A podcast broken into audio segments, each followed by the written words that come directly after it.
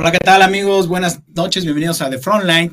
Y ya tenemos aquí a Luis Ramírez de Mundo Inmobiliario. Yo soy José Miguel Alba Marquina. Agradezco como siempre a Javier Amaral, Titán, Titán, como el lunes que estuvimos los Titanes, hoy el Titán de aquí de MUTV. Saludos a Jaime a la distancia, mi hermano, que estés muy bien. Y como decíamos, gracias a Erika Segura que nos consiguió esta interesante entrevista que íbamos a tener el día lunes, pero creo que era mejor para The Frontline, donde hablamos de políticas públicas, autonomía económica y, por supuesto, todo lo que tiene que ver ahora con marketing y empresas, con Luis Ramírez. ¿Cómo estás, Luis? Hasta, hasta Cancún, el bello Cancún, ¿cómo estás? Muchas gracias, querido José Miguel, con el gusto saludarte y, bueno, pues emocionado de poder compartir contigo y con tu público.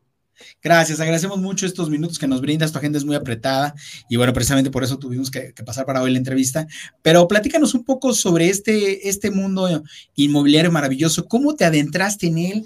Eh, como siempre aquí tratamos de acercar relaciones, primero que la gente sepa quién es el que está detrás de la pantalla, en este caso Luis Ramírez, ¿cómo te adentraste en este maravilloso mundo del, del mundo de los negocios inmobiliarios?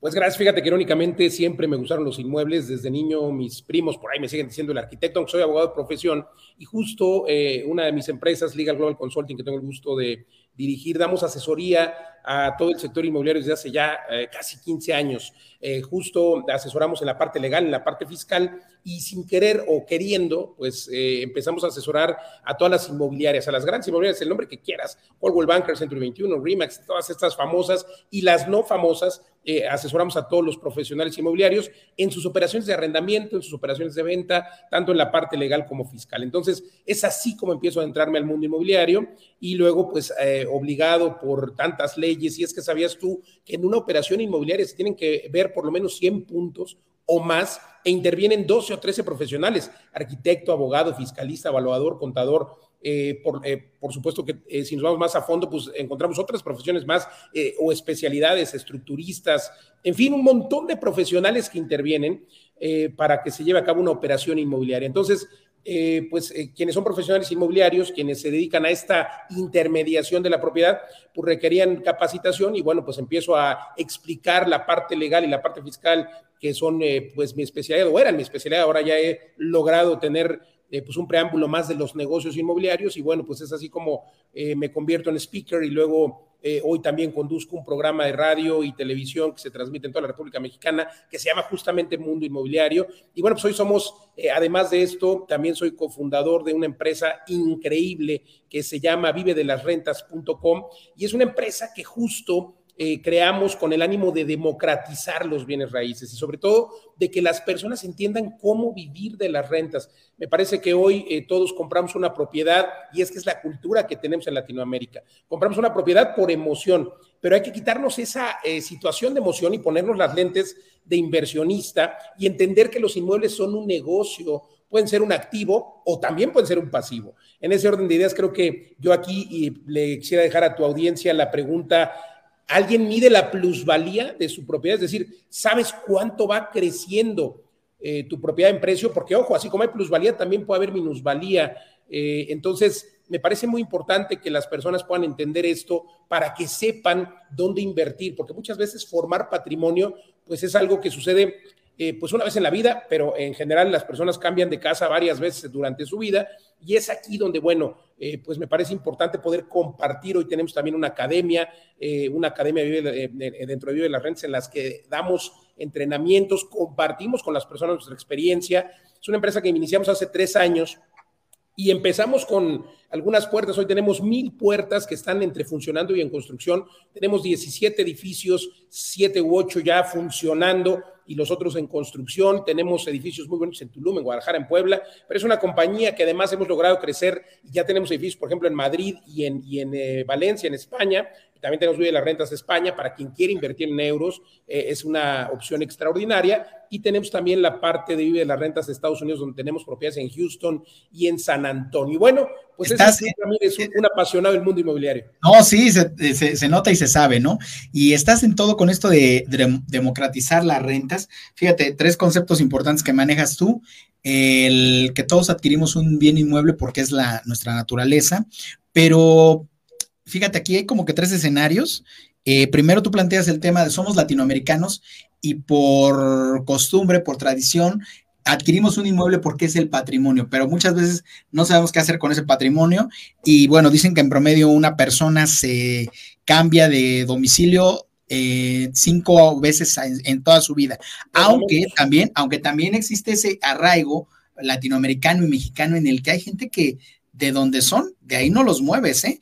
Aunque precisamente, todo esto que estoy, es el preámbulo para, lo, para preguntarte, aunque últimamente tenemos a los millennials, centennials, que ellos ya no tienen este arraigo de estar comprando, ya no tienen el arraigo de vivir en un solo lugar, sino más bien de, de comprar y de permanecer en ese lugar sino que es rentar, rentar. No hay ese arraigo que existe culturalmente, que existía con las generaciones de las personas que hoy día tenemos a lo mejor más de 40 años, que todavía tenemos esa idea de es que este es mi patrimonio y aquí me voy a quedar y aquí de aquí me van a sacar solamente con los pies por delante, casi, casi, ¿no? Entonces, ¿qué pasa con estos escenarios que se están dando actualmente? De, por un lado, tienes este esquema de gente tradicionalista y por el otro lado, la gente que te digo, en promedio se cambia cinco veces mínimo, porque hay gente que, se cambia hasta 10, 12 veces en toda su vida. Totalmente, José Miguel. ¿Qué pasa? Bueno, pues yo veo una oportunidad. Déjame darte algunos datos. Es correcto, nosotros los chavos no queremos cambiarnos, no, hombre. Eh, pero bueno, realmente, ¿qué te digo, amigo? Por lo menos. y a lo mejor, a lo mejor podemos adquirir otros bienes inmuebles, pero como dice, como decía la, la, la famosísima obra de teatro Los árboles mueren de pie, la casa vender la casa, o sea, la casa paterna ahí debe de permanecer per secula seculorum. Podemos hacernos con, con, esa mentalidad que tienes tú de inversionista de dos, tres propiedades, pero la casa paterna es intocable y, cuidado y me la toquen y nos peleamos por ella y además de eso no queremos movernos, como tú bien dices, de una ciudad porque pues tenemos el arraigo hacia esa propiedad, es que me costó tanto, la estás pagando 20, 30 años pagando, ese es el problema. Entonces, eh, realmente tenemos que entender que los inmuebles son un negocio, ya te decía yo, pueden ser un activo, pueden ser un pasivo y en ese orden de ideas creo que eh, pues al hacer este análisis debemos entender que muchas veces nos conviene incluso más rentar, porque ojo, querido José Miguel, a lo mejor a ti te gusta mucho vivir en una zona, de una ciudad, una zona bonita, etcétera, pero a lo mejor en esa zona te conviene rentar y ser inquilino, porque la rentabilidad y la plusvalía, que son las dos cosas que tenemos que eh, medir en los inmuebles, no están siendo productivas, vamos, no te están dejando lo que deberían dejarte. La rentabilidad promedio, para que te des una idea, en México, en todo México es del 5% si rentas a largo plazo, pero hay formas de aumentar la rentabilidad. Por ejemplo, eh, solamente con el hecho de que amuebles tu propiedad y la rentes amueblada duplica la rentabilidad, se va al 10 pero si rentas por plataformas o haces eh, algunas técnicas como las que nosotros enseñamos, el co-living y demás, nosotros tenemos edificios, inmuebles que nos dan el 20, el 23%, suena increíble. Solamente de este lado, insisto, que es la rentabilidad, el cash flow que tienes todos los meses. Pero hay otro lado que medir y ese otro lado me refiero a la plusvalía. Yo, yo le preguntaría a tu audiencia, ¿quién tiene una medición de la plusvalía? ¿Quién sabe cuánto costaba su casa en el 2020, luego en el 2021 y cuánto cuesta hoy en el 2022? Y no lo miden porque no saben que existe esa plusvalía. Pero ojo, así, así como hay plusvalía, puede haber minusvalía. Entonces es bien importante entender cuánto está costando tu activo o sea, esa casa es un activo y te debe de, dejar dinero de los dos lados, del lado de la rentabilidad y del lado de la plusvalía. Y ahí en ese concepto que mencionas, te preguntaría, así de a ojo de pájaro diríamos, ¿cuáles son tres factores de la plusvalía? Creo que eso es más fácil de medir. ¿Y cuáles son tres factores de la minusvalía, que es un poco más difícil y nadie tomamos en cuenta eso? Creemos que la propiedad siempre va a valer lo mismo y si hay determinados factores, pues va a bajar. Pero ¿cuáles, cuáles podrían ser? Pues mira, la plusvalía te podría decir que toda la infraestructura urbana que se genera alrededor, cuando me ponen un, nuevo metro, o puede ser que al contrario, ¿no? Que esa estación de metro haga que caiga en minusvalía si es insegura, pero hablando de este tema de la seguridad es importantísimo. Si hay mejor seguridad en esa colonia, pues hay más plusvalía. Si ponen un centro comercial, si ponen tal servicio, Obviamente, pues todos queremos vivir en una, hoy está muy eh, eh, acuñado este, vamos a, este término que se ha acuñado más bien está muy en boga, que se denomina los edificios de 15 minutos, que son edificios en los, o lugares en donde todos queremos vivir, en los que en 15 minutos caminando puedes llegar a hospitales, a escuelas, a supermercados, a todo lo que necesites, a todo lo que necesita una persona. Entonces, en la medida que esto va apareciendo alrededor de tu propiedad, esta va teniendo plusvalía. ¿Y cuando hay minusvalía? antes de entrar al minusvalía, te la dejo ya, sea que la contestes ahorita o al final. Hablando de políticas públicas, por ejemplo, los predios, y vamos a entrar en tema de políticas públicas, hablando de los predios que están cerca de Santa Lucía, ¿van a subir o a bajar? Ese es un factor, extra, una pregunta extraordinaria, querido José Miguel. Sin duda van a subir y van a subir tremendamente, van a tener una plusvalía no usual. Para que te des una idea, en todo México la plusvalía en el 2021 fue entre el 12 y el 17%. Ojo, hay zonas en las que la plusvalía, Tulum, por ejemplo, ha sido una, una plusvalía del 27% en un año pero hay zonas donde la plusvalía, Polanco, por ejemplo, tuvo una plusvalía del 2%. Entonces, hay que entender cómo funciona la plusvalía y hay que saber de zonas. Pero Santa Lucía, pues están duplicando o triplicando los precios. O sea, imagínate las plusvalías, 200, 300%. Claro, mientras el aeropuerto opere. Eh, evidentemente también, ¿qué pasaría si mañana clausuran el aeropuerto? Como pasó en Texcoco, habían subido y ahora bajaron, ¿no? Entonces, eh, regresemos al tema de las minusvalías. Sí. Tres factores por los que habría minusvalías. Bueno, inseguridad, inseguridad, que la zona se vuelva comercial. Pasó en el centro histórico, se empezó a volver todo comercial, en el centro histórico de la Ciudad de México y los centros históricos de Guadalajara, y Monterrey, y ahora se están redensificando, otra vez están regresando a ser eh, de zonas residenciales, están buscando eso los gobiernos, lo cual me parece muy bien, y eso pues va a dar ahora, los inmuebles habían bajado, ahora van a subir de precio en esas zonas, ¿no? Eh, en, el, en, el, centro, eh, por ejemplo, histórico de la Ciudad de México. Pero, en lugares como el centro histórico, la plusvalía no se vuelve de todas más alta precisamente para, para el sector comercial. Bueno, sí, eh, siempre y cuando, eh, pero, pero eh, veamos el tamaño de los inmuebles. ¿Qué es lo que vende? Pues vende el frente, el local comercial del frente. Pero un inmueble en, el, en, los centros históricos, como en el de la Ciudad de México, son inmuebles muy grandes, de 500 ah, metros, de 1000 metros. Entonces se vuelve rentable la parte del frente y la parte que está pegada a la avenida, pero todo lo de atrás se vuelve no rentable. Entonces, en cuanto a metros cuadrados, no, no hay rentabilidad. En ese orden de ideas, otro factor, pues imagínate que te pongan un basurero o un puente. Fíjate, un puente puede hacer que, conecte mejor a todos los que están abajo y al lado del puente, pero imagínate que tú tuvieras una, una propiedad que está en una avenida y en esa avenida antes pasaban un montón de coches y por eso tenías un montón de locales comerciales rentados y ahora van a poner un puente. Y ese puente pues va a hacer que ya nadie pase por ahí, entonces va a haber una Entonces no hay que neciar con los inmuebles, los inmuebles son un activo, hay que entender esto, son un negocio que debemos de tener mientras nos están dejando rentabilidad y mientras hay plusvalía y, e identificar y analizar cuándo va a haber minusvalía y cuando nos empiezan a dejar, pues para venderlos. O sea, eh, creo que así funciona con los activos. Es como las acciones, ¿no? El que compra acciones, pues la tiene mientras le está dejando. Pero tú tocaste un tema muy importante, José Miguel, que es necear, es que aquí nació mi hijo. Aquí una señora, esto es real, no, no sé qué, tan, qué tanto puedo hablar en tu programa de eso, pero bueno, lo voy a comentar. En un entrenamiento y un par de entrenamientos, una señora me dijo, es que ¿cómo vendo mi casa, licenciado? Si en esa casa fue mi primera vez, así me dijo. Entonces le tenemos un valor sentimental y lo entiendo, ahí nacieron mis hijos, ahí fue mi primera vez, yo lo entiendo, pero eh, en la medida que entendamos que los inmuebles son un negocio, podremos vivir de las rentas, que así se llama mi compañía, y lo que buscamos es que la gente entienda que puede vivir de las rentas, porque además, déjame decirte que es, es el único activo que te permite jubilarte a la edad que quieras, porque vivir de las rentas significa que cada año vas a tener esta, o cada mes Mira, ahora mismo estamos pasando la famosa cuesta de enero, gente que dejó de trabajar, los negocios, los que somos empresarios sabemos que en enero pues es difícil porque la última semana de diciembre no hubo ventas tan bien como No, y súmale, y súmale ahorita la pandemia, pues bueno, que llevamos dos años de pandemia y en particular este, esta cuarta ola de Omicron, pues... Esta cuarta ola más, eh, pues esta famosa cuesta de enero. Pero los que rentan propiedades, ¿qué crees? Ya recibieron su renta. O sea, ya tienen, llegó el 5 de enero, y ya recibieron su renta, ya recibieron su rentabilidad.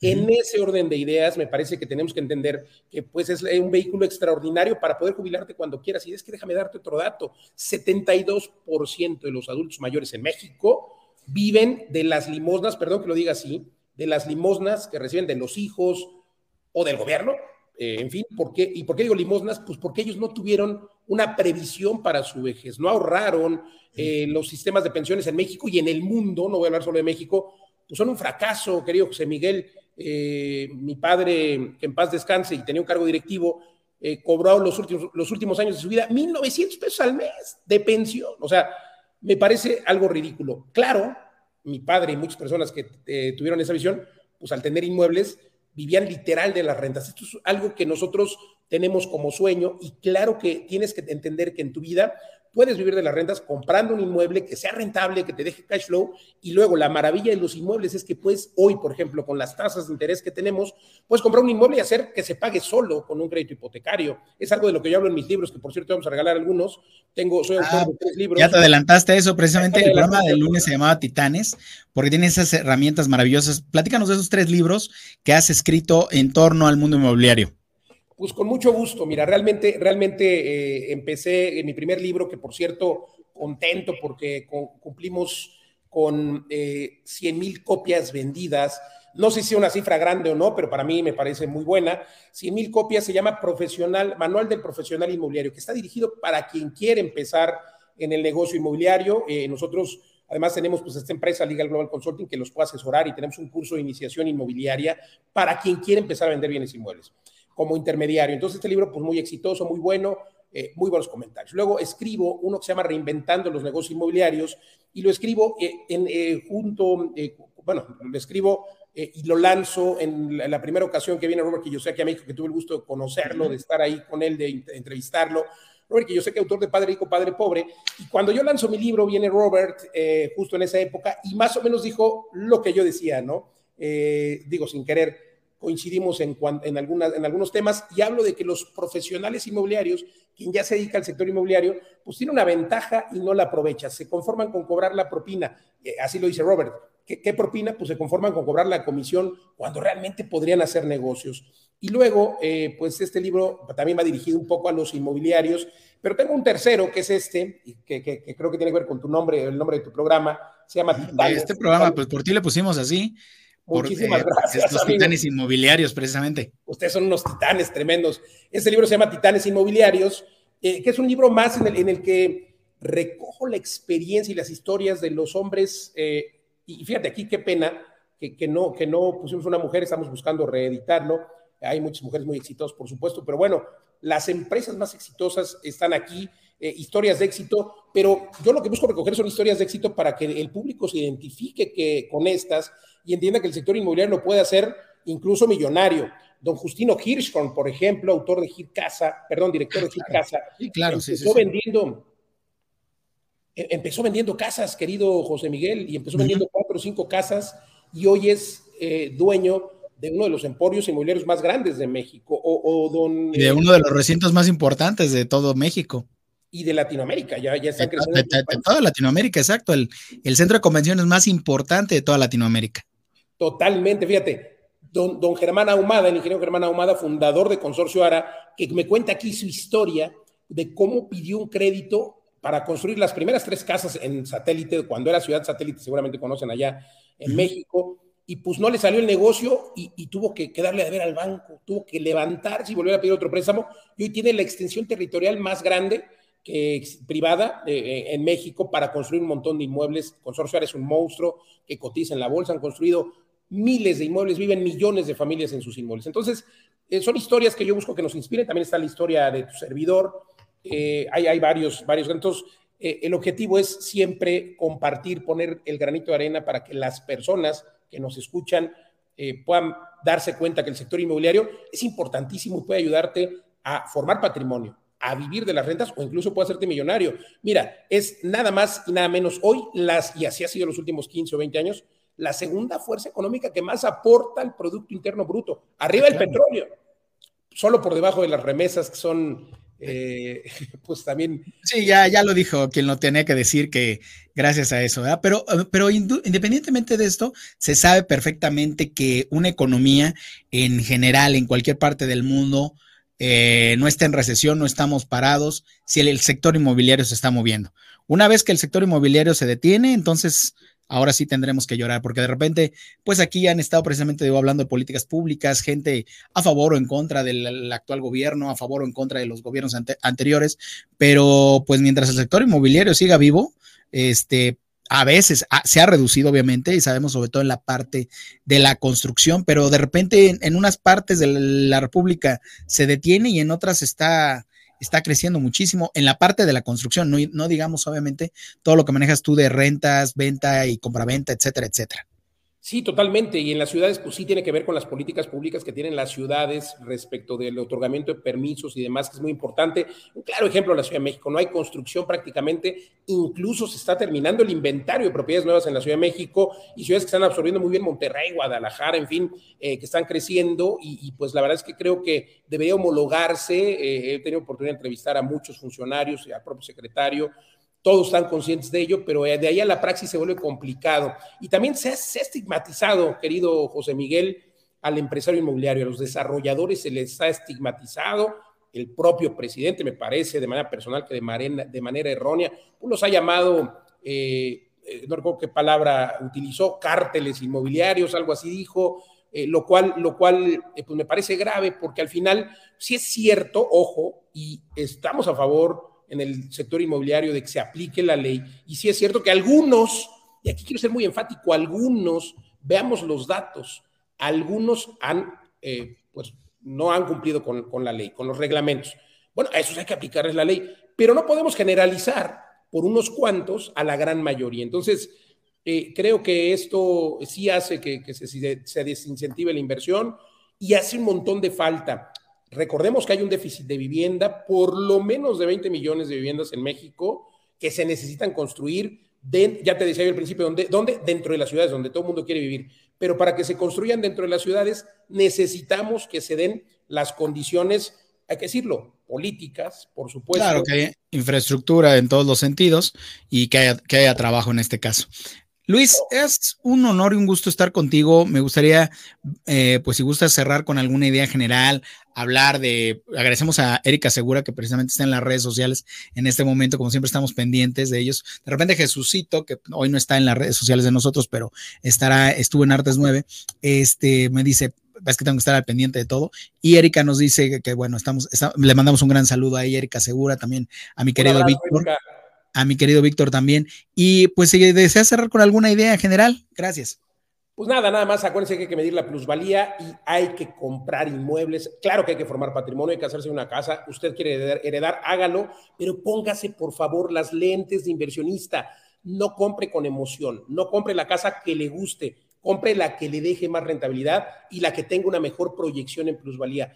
Pero por favor, compre como digo, no como sea, compre con esto y trate de hacerse del mayor número de inmuebles, porque recuerde ese refrán mexicano que dice, los bienes son para remediar los males. Entonces, si usted tiene dos o tres propiedades, pues puede echar mano de alguna, pero sobre todo tener este cash flow que le permite pues tener un retiro digno y por qué no pensar que también con el mundo inmobiliario podría usted jubilarse ¿Por qué no a los 30? ¿Por qué no a los 40? Tengo muchos alumnos hoy muy jóvenes que son dueños ya de 10, 12 propiedades con este sistema. Y pues mi libro lo mando aquí a José Miguel para ah, que, diga cómo. Eh, tú dices cómo, y bueno, pues aquí está mi nombre, así me encuentran en todas las redes sociales, ojalá me puedan seguir. Hay un montón de tips y consejos todos los días. Facebook, Twitter, Instagram, en todos lados me encuentran como Luis Ramírez, Mundo Inmobiliario. ¿Cuántos vamos a regalar, Luis?